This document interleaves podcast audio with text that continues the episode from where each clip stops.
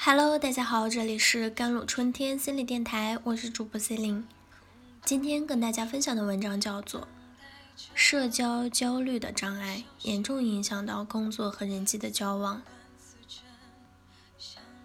娴静的姑娘多么美丽，在城的角楼等我，隐藏起来不让我看见，急得我挠着头来回走。这句诗词很生动地展现出。一个男生在等待心爱姑娘来到时，内心的焦虑之感。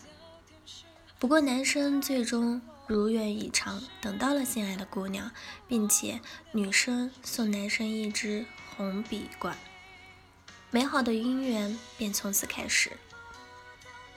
让我们回到现代，在一栋二十多层高的写字楼一处角落里，一位年轻帅气的小伙子，他手中捧着鲜花。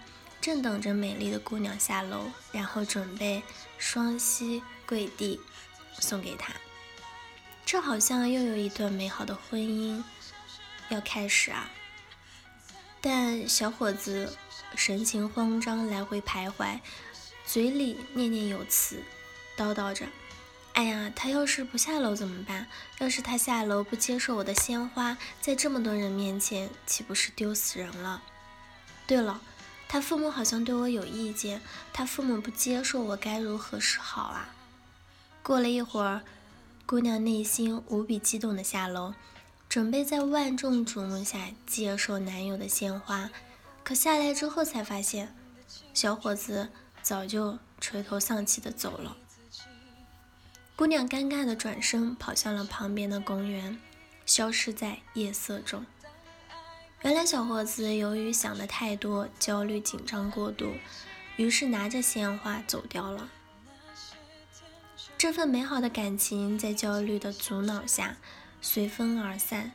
其实有很多事情或者愿望原本可以实现，只是因为我们内心羁绊太多，便把简单的事情看得很复杂。这就像一团毛线，它本是一根长长的线，很容易。理出线头，但如果被外界打乱，或者是内心烦躁，那么这根毛线便会纠缠为很多疙瘩，解也解不开。而焦虑也会让我们把生活这根毛线打成好多结。自古至今，焦虑情绪都是人们生活中的常客，让人们欢喜，让人忧。作为社会性的动物。聚会、工作、面试、约会等等，社交活动对我们来说再正常不过，但对于社交焦虑人群来说，这些场合活动则会让他们感到不适和折磨。社交焦虑指的是当一个人处在被他人关注的社交或者工作场合，比如公众演讲、面试或者向老板汇报业务时，会感到明显和持续的。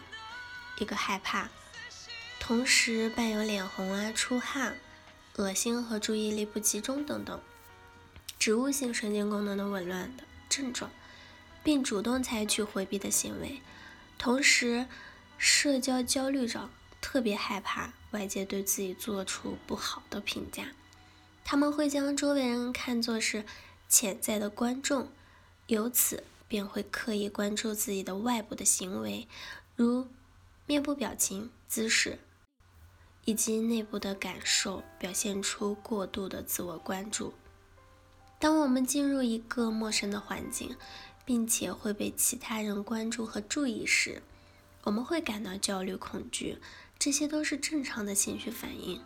但这种焦虑如果长时间得不到调节缓解，就会慢慢发展为社交焦虑障碍，影响到自己的工作和人际的交往。社交焦虑会使你渐渐疏远和朋友们曾经亲密的关系，推辞掉老板对你的提拔，丢掉一份美好的爱情。更严重的是，随着社会焦虑程度的加深，个体还会出现抑郁啊、酒精成瘾、物质滥用等严重的问题。社交焦虑作为一种严重影响人们的生活的情绪，心理学家。已经从多个方面来进行干预了，并且取得了显著的成效。具体来说分为两类，一是从生理上干预的药物治疗，另一类就是心理和行为上的努力来改变社交焦虑的不利的影响。药物治疗是基于社交焦虑由于体内的某种化学物质的失调所致。如果运用药物来调节平衡，那么个体的症状就会缓解。值得注意的是，寻求药物治疗必须在医师的严格的评估和指导下才能完成进行，不要自己购买或者请不专业的医师来指导自己。而心理治疗一般会采取在这种疗法中，我们需要嗯学会分辨焦虑线索，进行放松的疗法。评估自己的焦虑的水平，还有就是，比如暴露疗法、情境疗法和催眠疗法。有句话叫“走自己的路，让别人说去吧”，这其实指的是一种处事的态度，一种心理的调试。走自己的路，表达自己的情绪，不仅要勇于让别人去说，更重要的是，自己也要勇于恰当的表达自己的看法。好了，以上就是今天的节目内容了。咨询请加微信公众号 jlct 幺零零幺，或者添加我的手机微信号幺三八二二七幺八九九五，我是 c e l i n e 我们下期节目再见。